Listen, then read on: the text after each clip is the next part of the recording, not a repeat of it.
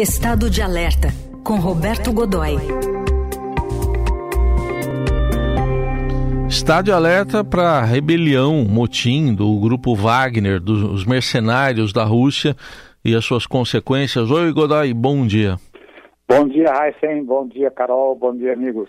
Bom dia, Godoy. O Godoy, o que, que diz essa rebelião supostamente controlada e o, os mercenários, por exemplo, poderiam ter ocupado Moscou? E até a prisão, né, agora recente, desse uhum. general aí que teria informações sobre o motim. Pois é, o, o, o, eles, o movimento do, dos, dos, rebeldes Wagner é, foi muito, teve, está tendo um efeito muito mais político do que militar, do ponto de vista estritamente prático, né? Primeiro, a gente tem que levar em conta o seguinte: como é que eles é, rumavam em direção a Moscou. Bom, primeiro, como é que você toma uma cidade do tamanho de Moscou? São 12 milhões de habitantes. É uma cidade que é, resiste a, a, a, resiste a invasões ao longo dos séculos, né? E, portanto, é, não é uma missão fácil e não é com veja, é, é o líder dos Wagner, Evgeny dizia o tempo todo que tinha 25 mil homens. Muito pouco provável que tivesse tudo isso.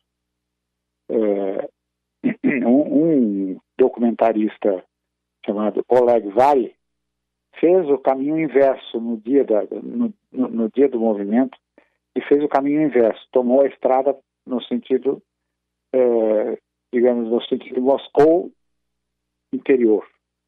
E foi passando pela tropa que avançava, foi passando pelos comboios. Né? E era muito pouco provável que você conseguisse. Tinha muita gente, sim, mas muito pouco provável que chegasse a esse número. Né?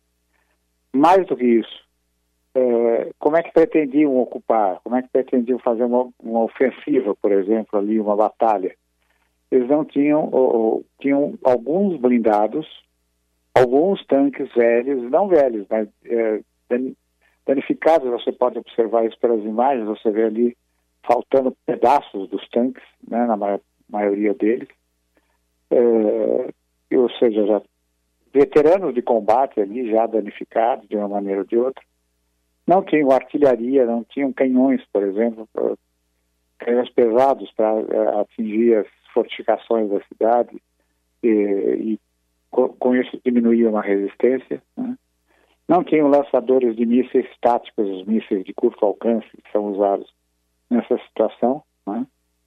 É, não tinham foguetes, aqueles foguetes que a gente vê é, nas imagens da TV que você tem a impressão que estão saindo, é, saem as dezenas, né? são lançados as dezenas simultaneamente, aquela coisa, que é o chamado fogo de barragem. Né? É, não havia nada disso no, no, nos comboios, né? é, e, no entanto, eles avançavam. Aparentemente, o Prigozhin tentou, é, sabia que em algum momento seria conveniente ali ter uma, uma enfim, não exatamente, uma negociação, né? E, eu, e, eu, e a gente tem que levar em conta o seguinte, ele próprio é uma, é, tem um relacionamento pessoal, tem contato, tem trabalhado junto, por assim dizer, com o líder bielorrusso, o Alexander Lukashenko, há muito tempo. Então eu tenho a impressão que talvez possa ter partido dele próprio a iniciativa de oferecer ao Lukashenko a possibilidade de negociar, de aparecer como negociador, de ter, enfim, de conseguir negociar um, a interrupção do movimento e, e, essa, e o, o resultado que a gente viu. Que não, não se sabe de uma maneira confiável é, quantos é, quantos mercenários Wagner é, se transferiram para a Bielorrússia, né, aceitaram o asilo na Bielorrússia, e quantos outros aceitaram a integração à tropa regular russa, né, que é o outro lado, a, outra oferta. Ele não sabe exatamente o que aconteceu com esse pessoal. Uh, e terminou a, a grande a grande rebelião, o grande motim, terminou assim, dessa maneira meio melancólica, né? com muito barulho, muito estardalhaço e pouco efeito. Né? A não ser, se você levar em conta, Einstein e Carol, o fato de que isso vai mudar a política interna da Rússia. Não há a menor dúvida disso, até já começou. Pela primeira vez, você começa a perceber, por exemplo, dentro do parlamento russo, é, não é exatamente uma oposição, mas um descontentamento que público. As pessoas estão uh, ali, alguns parlamentares que fazem uma oposição velada, por assim dizer, à imensa estrutura do, do, Vladimir Putin, eles começaram a se apresentar de, de uma certa forma, de maneira suave ainda, estão pedindo que ele discuta modificações na administração, é, maior transparência nas tomadas de decisão no setor militar, enfim, isso, e, mas apenas como sugestão, não exatamente como uma atitude, enfim, a gente percebe que há um cuidado ainda com isso, e sem dúvida alguma ele continua sendo aquilo que a capa do, da revista Time publicou há, uma, há algum tempo, que é o homem mais perigoso do mundo, não tem dúvida alguma em relação, em relação a isso, né? Hum. E é, as reações é, punitivas, por assim dizer, já começaram com, o, com o afastamento do, do, com o afastamento do general e foi levado já na primeira metade da na primeira metade do conflito ele foi levado para a frente de batalha para ser o grande comandante e era tido como um sujeito rigoroso, uh, competente, tecnicamente competente, muito rigoroso e, certa, e, e com uma interpretação de até um certo gosto sanguinário. Né? Quebrou a cara, não conseguiu, e foi o momento em que a Ucrânia fez seus maiores avanços, conseguiu o, o, os principais principais conquistas locais, aqueles pequenos vilarejos, aquela coisa, que haviam sido ocupados muito rapidamente pela tropa russa, foi ali que ele conseguiu limpar essa área, recuperar eh, os ucranianos, os ucranianos recuperaram essa, essa, enfim, recuperaram essa atitude. Então, veja, em nenhum momento a, os mercenários tiveram chance de ganhar. Eles, é muito difícil que tenham tido em algum momento chance de ganhar. Mas, Godoy, o quanto... O movimento conseguiu acelerar, a gente viu ontem o discurso do Biden, né, do presidente americano, o Biden, conseguiram acelerar o fluxo de fornecimento de armamento moderno. Ele, o, a soma de todas as novas de todas as novas contribuições para esse movimento de, de, abastecimento da tropa da tropa ucraniana ontem já somava mais 90 bilhões né? é muito dinheiro é. e muito recurso muita coisa e você já tem algumas indústrias fornecedoras é, e várias delas têm ações em bolsa, e essas ações estão disparando, virou de novo um, um, sempre foi um grande negócio, mas agora virou um imenso negócio, né? Então você tem ali um movimento e tem ainda é, por trás disso essa é, o consórcio de empreiteiros, né? Que foi formado na Alemanha há mais ou menos um mês, esse começa a planejar a recuperação uh, da Ucrânia. No primeiro momento, 390 bilhões de dólares em obras, só para infraestrutura. Então você percebe que o perfil do conflito está mudando. E isso pode ser é, bastante conveniente para a gente ter uma negociação que não será rápida, mas bastante.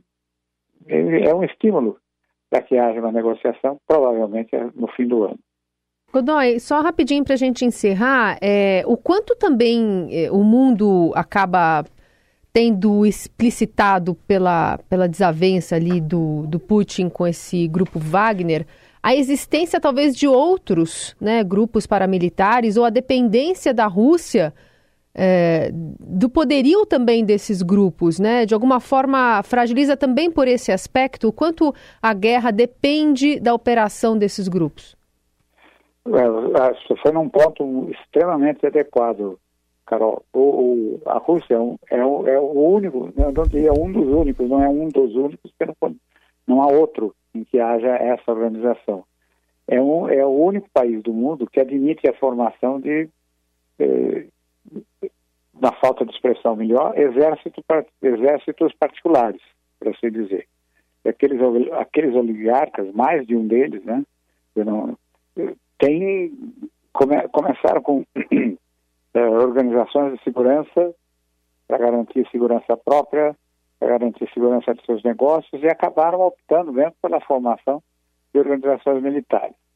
É, na Rússia, a gente tem que levar em conta também uma coisa, é, pensar um pouco na história. Né? Você sabe há quanto tempo a Rússia não perde uma guerra? Hum. 800 anos.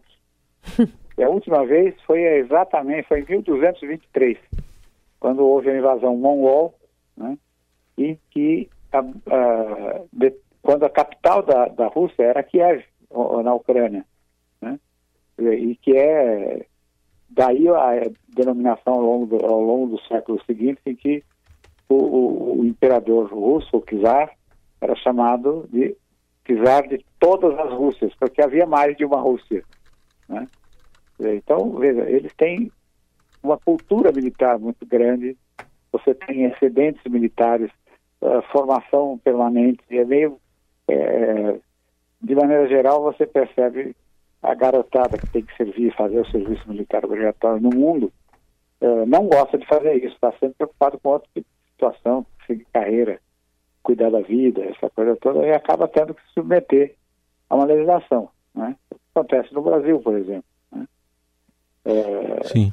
Bem, na Rússia é um processo, é, é, um, é um momento de, de regozijo dentro da maioria das famílias, é um momento em que o rapaz vai para vai ser treinado, vai para o serviço militar, porque ele vai, a partir disso, poderá ter algumas boas oportunidades.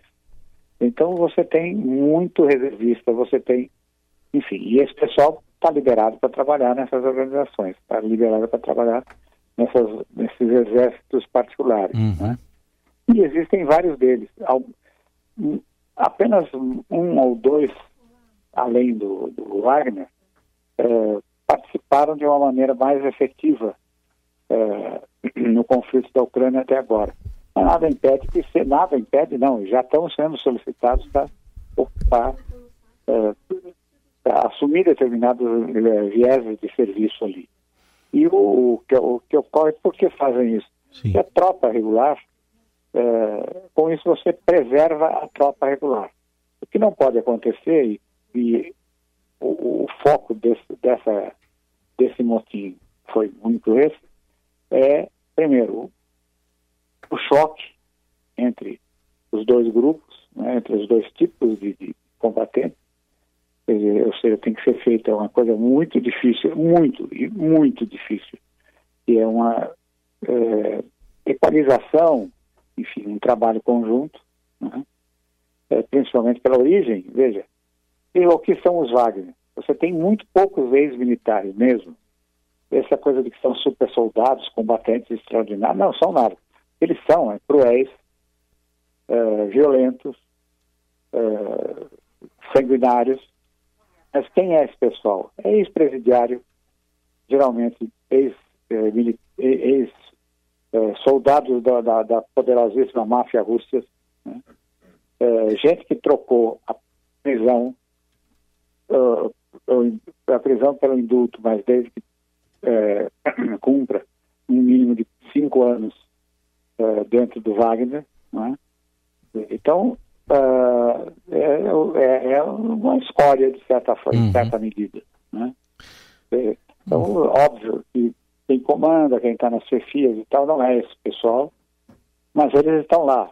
Então, você tem há um esgarçamento qualitativo aí, nessa, por esse viés. Então, o que, a, a, o, o, o, que ocorre, e é o que pode acontecer, é esse pessoal os exércitos particulares, essas forças, existem muitas delas, é, serem levadas ao conflito é, exatamente como é, aquilo que é chamado né, é, popularmente de bucha de canhão, para ser gasto, para ser colocado. É o pessoal que vai sofrer baixas.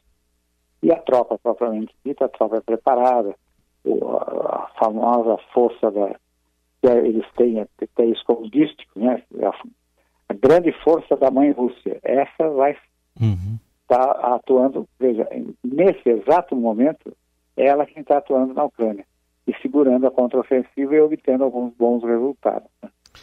Tá aí, Roberto Godoy com essa análise dos, dos, desdobramentos dessa, desse motim do Grupo Wagner e sempre está de alerta também para a guerra na Ucrânia. Obrigado, Godoy, até semana que vem. Grande abraço, bom fim de semana.